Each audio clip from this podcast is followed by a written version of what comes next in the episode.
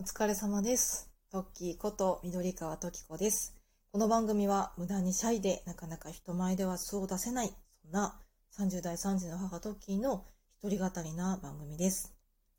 今日は月経カップについてお話をしていこうと思います。月経カップっていうと皆さんもしかしたらわからないっていう方もいるかもしれないんですが、そういう方はぜひ一度あの YouTube とかね、ネットとかにあの、インフルエンサーの方々とかがめちゃめちゃ詳しくわかりやすく解説を載せてくださったりしているので、そちらを一回見ていただいてから、こっちを聞いてもらえるといいなっていうふうに思います。というのも、今日私がここでお話しするのは、あくまで私の体験談をお話ししていこうと思います。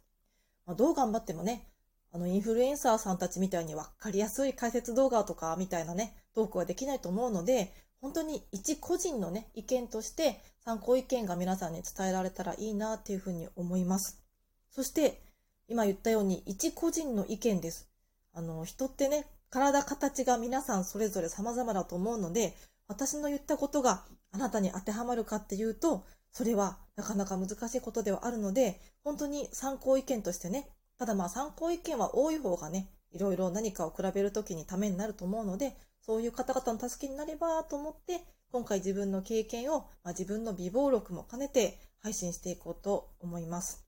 そして、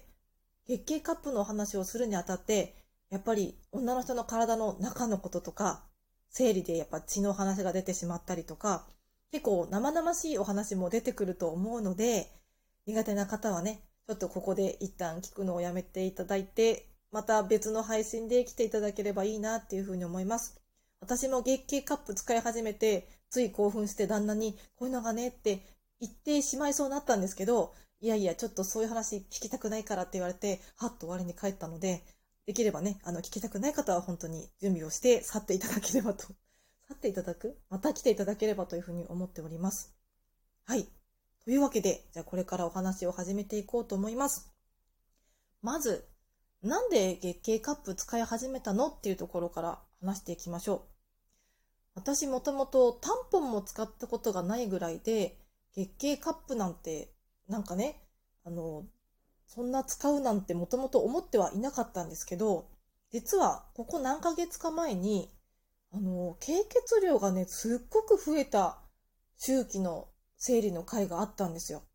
それまでは普通に夜用のナプキンとかを使ってたら、まあ2時間ぐらいとかでちゃんと交換したら漏れるなんてことはなかったんですけど、その時は娘をお迎えに行って帰ってきて夕飯の支度してるっていう、まあ3時間ぐらいはでも経ってたのかな？でも夜用のちゃんとしっかりつけてたのに、一緒にさあご飯食べるぞって座ったら、なんかお尻に違和感を感じて、下を見たら椅子がもう血で汚れていて、あっと思ったらもう漏れてるっていう感じだったんですよ。なんかやっぱりその年によってとかお産をしてっていうので生理がまその回数によって変わってきてるっていう感じはあったんですけどこんなに漏れるんだったらちょっと何か対策をしなきゃいけないなって頭の片隅にあったっていうのがあります。あともともと結構かぶれやすい方で生理の終わり頃になんか痒くなったりとかちょっと痛くなったり違和感を覚えたりっていう感じがあったのでその辺をねちょっとラジオトークのライブ配信にて、最近生理こんな感じなんですよねっていうお話をしていたところ、そこにね、聞いてくださってた方の中に、月経カップ使ってます。めっちゃいいですよっていう方が何名かいらっしゃって、よし、それならば、私はね、こう意を決して自分でやろうってしないと チャレンジしないタイプなので、やってみますって言って宣言をして月経カップチャレンジを心に決めました。というわけで、私が一番使いたかった理由としては、漏れがなくなったらいいなっていうことと、あとかぶれがなくなったらいいなっていうことが一番今回手に出した、手を、手を出した理由ではあります。他にも、あの、子供と一緒にお風呂に入んなきゃいけない時に、最近はごめんねママ今日ちょっと一緒に入れないんだって言って断ってたりとかもしたので、そういう時に一緒に入れるようになればいいなってことと、あと、うち上2人が男の子で下1人女の子で家族旅行で温泉とか行った時に私が入れないと娘が温泉に入れないとかってことも出てくると思うのでそういう時に月経カップで温泉プールに家族のね、都合、スケジュールをね、私の生理の都合で変えずに行けるんだったらいいなっていうのもあって、あの、手を出してみようっていうふうに思いました。とは言っても、そうなんですよ。よし、チャレンジしてみようと思ったはいいが、やっぱり月経カップ、まだまだあまり知られてないというのもあって、実はね、買うまでにすごく悩んだり不安を感じておりました。で、どういうところが不安だったかっていうと、私にとっては、挿入摘出の怖さがやっぱりちょっとありましたね。結構そのネットの口コミを見てみると、月経カップを入れたはいいものの、取れなかった。で、最終的に産婦人科のお世話になりましたみたいな方とか、なんかね、その私の知り合いのトーカーさんのお話とかも聞いてて、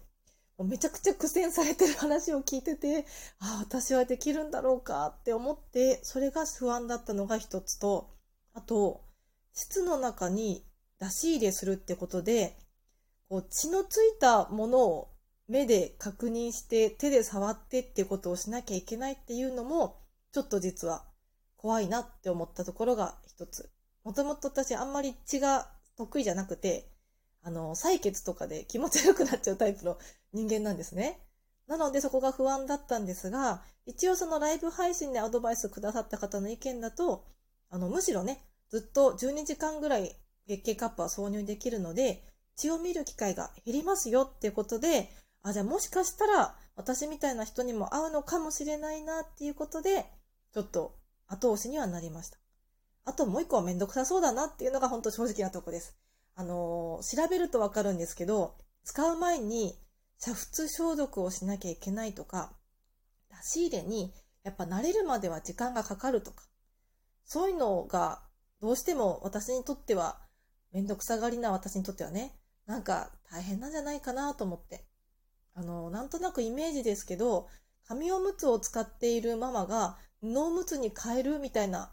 布おしめか、に変えるぐらいの感じで、結構大変なところに手を出すことになるんじゃないかなっていう不安があって、ちょっと迷ってはいたんですけど、でもなんだろう、その、めんどくさいとか、怖いな、わかんないなって言って、何も試さずに、やってみたらめちゃくちゃ良かったじゃんっていうことをね、体験できないまま終わるのは嫌だなと思って、今回、ちゃんと月経カップに手を出してみました。で、私が買った月経カップを次はね、紹介しておこうと思うんですけど、私が買った月経カップは、ディーバカップっていう名前の月経カップを買いました。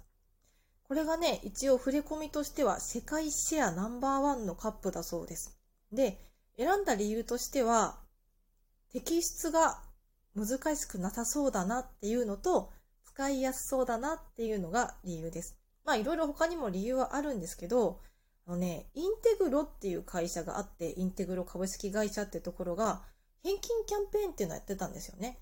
あの、月経カップ使い方とか口コミで調べてくると、結構このインテグロ株式会社の記事にヒットすることが多いと思うんですよ。で、この会社が、えっとね、ディーバカップではないんですが、エヴァカップっていうのと、スーパージェニーだったかな？二つの月経カップを取り扱ってて、すごい、なんだろうな、こう、日本の総販売店みたいな感じで、代理店みたいな感じでね、販売をしてるんですけど、それのグループ会社のハーベリー株式会社っていうのが、私が今回買ったディーバカップをね、扱ってる会社なんですが、このその大元のインテグロ株式会社さんが、結構ね、女性のその生理とか月経カップに関して、いろんな記事とかを投稿してくださったり、それこそさっき言ったみたいに返金キャンペーンとかをやっていて、あの、カスタマーセンターにご相談してくださいみたいな感じで、結構オープンにされてる日本の会社さんだったので、あなんか困った時に安心かなっていうのと、やっぱりこう日本語でちゃんと説明がある安心感がいいなと思って、私はこちらの会社の選びました。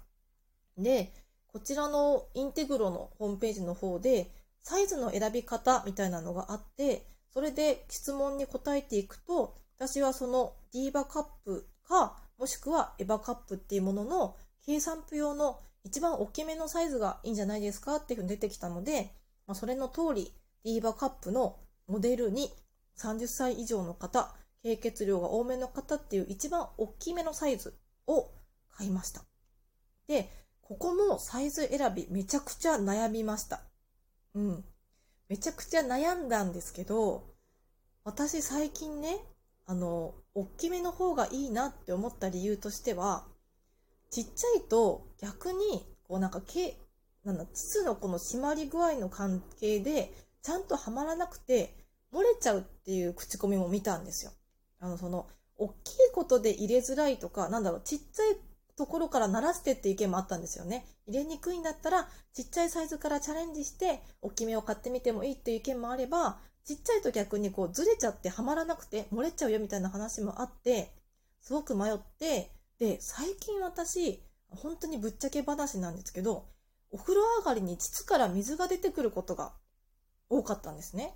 その骨盤底筋がお産で緩んじゃってることが原因だったりするらしいんですけど、お風呂に入ってて入浴中に膣の中に水が侵入してきちゃうってことが自分の体に起きてたんですよ。っ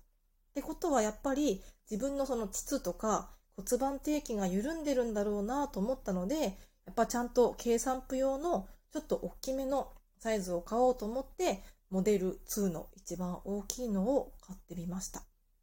というわけでね、なんか、だらだらといろいろお話をしていたら時間が短くなってしまったので、残り、また後半戦にね、ちょっと使ってみた感想なんかをお話ししていこうと思いますので、よかったら続けて聞いてもらえたら嬉しいです。それでは一旦皆様お疲れ様です。